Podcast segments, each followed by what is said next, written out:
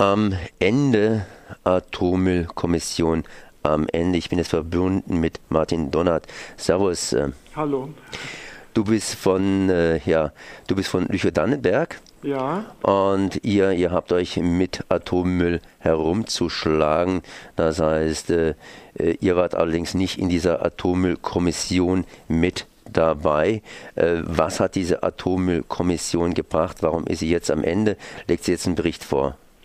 Ja, wir haben von Anfang an nicht mitgemacht bei dieser Kommission, weil wir gesagt haben, die Reihenfolge war falsch. Es wurde erst ein Gesetz beschlossen, das Standortauswahlgesetz, und dann im Nachgang hat Niedersachsen gerade mal noch diese Kommission hineinverhandelt. Und wir haben gesagt, es hätte andersrum gehört. Es hätte erst eine gesellschaftliche Debatte geben müssen. Und nach einer solchen gesellschaftlichen Debatte hätte man ein Gesetz machen können. Aber das ist nur einer der vielen Kritikpunkte, die wir vorgebracht haben. Diese Kommission hat von vornherein den Pfad eingeengt auf tiefe geologische Endlagerung. Auch das halten wir für einen Fehler. Und sie hat äh, die Fehler der Vergangenheit nicht aufgearbeitet, was dringend erforderlich gewesen wäre. Das Salzendlager Mordsleben, das Salzendlager Asse, beide havariert, beide gescheitert und man hat es nicht wirklich aufgearbeitet. Da muss ein Problem gelöst werden, das heißt offensichtlich irgendwie relativ schnell. Und äh, was für Lösungsmöglichkeiten seht ihr hier? Du hast ja schon gesagt, dass man die Fehler der Vergangenheit hätte aufarbeiten müssen. Ich meine, Atomenergie, sage ich immer, oder Atommüll ist ein ziemlich langfristiges Problem. Da kann man sich auch in dem Punkt ein bisschen Zeit lassen. Das kann einfach gründlich angehen. Genau das ist der Punkt. Wenn wir über eine Million Jahre sicheren Einschluss reden, und das mit der Sicherheit ist so eine Sache. Wir sagen immer, dass wir die Freisetzung verzögern müssen, äh, weil das ist in, in, in Erdzeitaltern vielleicht die richtige Dimension. Wenn wir in einer solchen Zeitdimension denken, dann ist das absurd, jetzt von irgendeiner Eile zu reden. Ähm, die Kommission selbst sagt ja auch schon, also schnell, wir werden das alle nicht mehr erleben. Ähm, das heißt quasi, es wäre jetzt äh, gründlich erforderlich und nicht schnell. Also haben wir immer gesagt, Sorgfalt vor Eile. Das ist ein Grundsatz, der weltweit gelten sollte beim Umgang mit Atommüll. Und ähm, genau das ist hier verfehlt worden. Es musste schnell vor der nächsten Bundestagswahl in einem Zeitfenster was verabschiedet werden. Und das ist der Sache nicht angemessen. Jetzt haben wir zwei Jahre später, das heißt, die Atommüllkommission ist oder war eingesetzt. Was ist denn da passiert? Was ist denn da abgelaufen? Na, man hat sich sehr doll quasi gestritten über bestimmte Punkte, manchmal sehr gepflegt und manchmal eben auch äh, völlig ergebnislos. Also zum Beispiel im Punkto, wie ist mit Gorleben zu verfahren. Ähm, da gibt es zwei widersprüchliche Berichtsteile und daraus wird auch schon deutlich, was da verfolgt worden ist. Die eine Hälfte hat verfolgt, Gorleben als Endlager nachträglich zu legitimieren. Und die andere Hälfte hat verfolgt, ähm, den Fehler Gorleben ähm, auch aus diesem Fehler zu lernen und ihn rückgängig zu machen. Aber weil diese Kommission dazu verpflichtet war, mit zwei Drittel Mehrheiten nur Beschlüsse fassen zu können, ist es zu keinem Ergebnis gekommen. Und das ist nur so ein Teilbereich. Ähm, man hat zum Beispiel ähm, identifiziert, welche Lagermöglichkeiten es gäbe und hat die dann in drei Kategorien eingeteilt. Irgendwie macht Sinn, äh, brauchen wir gar nicht weiter betrachten und ist ganz utopisch. Und dabei hat man zum Beispiel, ich sag mal, Lagerung in tiefen Bohrlöchern, was man in den USA gerade sehr in den Mittelpunkt der Betrachtung rückt, das hat man gleich ausgeschieden. Das hat man unter unwahrscheinlichere Wege gepackt. Das heißt, die Eile hat da nicht viel äh, genützt. Ich sage nicht, dass tiefe Bohrlöcher eine gute Lösung wären, aber ich sage, dass eine betroffene Bevölkerung Bevölkerung am Ende genau diese Frage stellen wird. Sie werden fragen, habt ihr eigentlich alle Alternativen betrachtet und habt ihr sie ausreichend abgewogen und mit den Menschen vor Ort debattiert? Und das ist nicht geschehen. Atommüllkommission am Ende, das heißt, ist es jetzt hier abgeschlossen? Man spricht vom Scherbenhaufen, Scherben bringen Glück. Kann man aus diesen Scherben irgendwas machen? Kann man mit denen irgendwas anfangen? Oder wie geht es bei denen weiter? Ja, Sie werden eine neue Bundesbehörde in Gang setzen, Bundesbehörde für kerntechnische Entsorgung. Sie haben auch ähm, äh, einen Weg beschlossen, die sogenannte Legalplanung, dass also die Planungsschritte auf dem Weg zu einem Endlager, äh, die Festlegung zum Beispiel der Standortregionen oder der zu untersuchenden Standorte durch den Deutschen Bundestag getroffen werden. Das ist zwar vordergründig eine, die höchste demokratische Legitimation, die man in einer parlamentarischen Demokratie haben kann, aber man muss wissen, die meisten Parlamentarier kommen nicht von diesem Standort, über den dann quasi der Stab gebrochen wird und die meisten Parlamentarier stecken bei weitem nicht tief in dieser Thematik drin.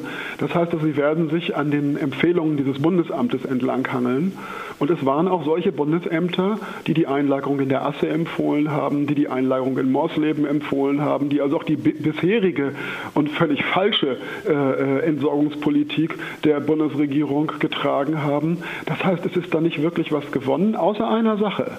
Gegen einen Bundestagsentscheid sind normale Klagen nicht mehr zulässig, sondern nur noch die Verfassungsklage zulässig. Man hat also den Klageweg abgeschnitten der Betroffenen. Da hat man zwar jetzt in, von der Kommission im Gesetz zwei Auswege für geschaffen, dass man bestimmte Klagerechte auch wieder äh, installiert hat, aber im Großen und Ganzen hat dieses Verfahren die Klagemöglichkeiten betroffener Anwohner geschwächt. Das heißt, es wäre ein Resultat. Ich wollte versuchen, ob man da was Positives rausziehen kann aus diesen zwei Jahren. Das heißt, ist was gekommen, wo man sagen kann, da kann man aufbauen für die nächste Runde. Das heißt, da hat man irgendwelche technischen oder politischen äh, ja, Möglichkeiten entdeckt oder, oder wo man sagt, da, da kann man weitermachen. Ich meine, Bayern und Sachsen haben sich ja sowieso ausgeklinkt und wollen gar keine großen Suchprozesse auf ihrem Territorium zulassen. Ja, das ist richtig. Das zeigt ja auch sehr deutlich, wie Bayern und Sachsen sich da verhalten, dass das dass offensichtlich da ein politischer Deal gemacht werden soll und eben nicht nach dem relativ sichersten und relativ besten Standort gesucht werden soll. Aber ähm, das ist uns sehr wichtig. Uns geht es nicht allein darum zu sagen, das soll nicht hier zu uns kommen. Äh, das ist viel zu kurz gegriffen. Darum geht es nicht. Ähm, sondern es geht darum, dass wir eine umfassende Atommülldebatte brauchen, die alle Arten von Atommüll mit einschließt. Auch das ist ja von dieser Kommission verweigert worden und vor allen Dingen von der Bundespolitik auch verweigert worden. Das heißt, auch das äh, geplante und schon genehmigte Endlager Schacht Konrad muss eigentlich nochmal auf den Prüfstand, denn auch das ist nicht in einem Auswahlverfahren ausgewählt worden. Und es geht natürlich auch darum, dass Atomausstieg 2022, der muss umfassend sein. Ähm, bis jetzt sollen auch noch die Uranaufbereitungsanlagen und äh, Brennelementenfabrik in Lingen und Gronau, die sollen weiterlaufen und womöglich äh, belgische Pannenreaktoren weiter beliefern über 2022 hinaus. Das heißt, was haben wir am Anfang dieser Debatte gesagt? Wenn wir über das Thema Atommüll reden, müssen wir über allen Atommüll reden und wir müssen über die Produktion von Atommüll reden und wir müssen über die Beendigung dieser Produktion reden. Die Umweltverbände haben sich weitestgehend gleich von Anfang an von, äh, ja, von der Atommüllkommission verabschiedet. Die wollten gar nicht mitmachen. Hätte das was gebracht, wenn man massiv da reingegangen wäre? Nein, das war strukturell so äh, aufgestellt, diese Kommission, dass eine solche Kritik nichts gebracht hat. Das zeigt ja auch, ich sag mal, das heldenhafte, äh, der heldenhafte Kampf der, des BUND. Ein Umweltverband ist ja reingegangen.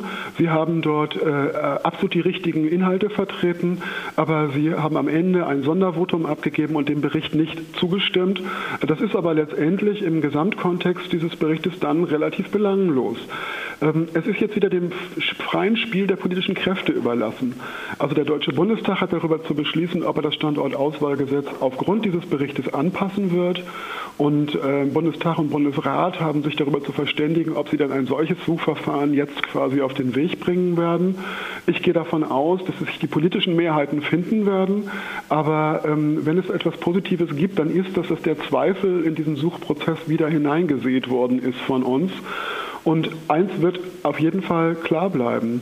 Man muss am Ende eine regionale Bevölkerung davon überzeugen, dass man den richtigen Weg gewählt hat. Und das, glauben wir, wird mit diesem Verfahren und mit diesem Gesetz nicht gelingen. Noch was zu sagen?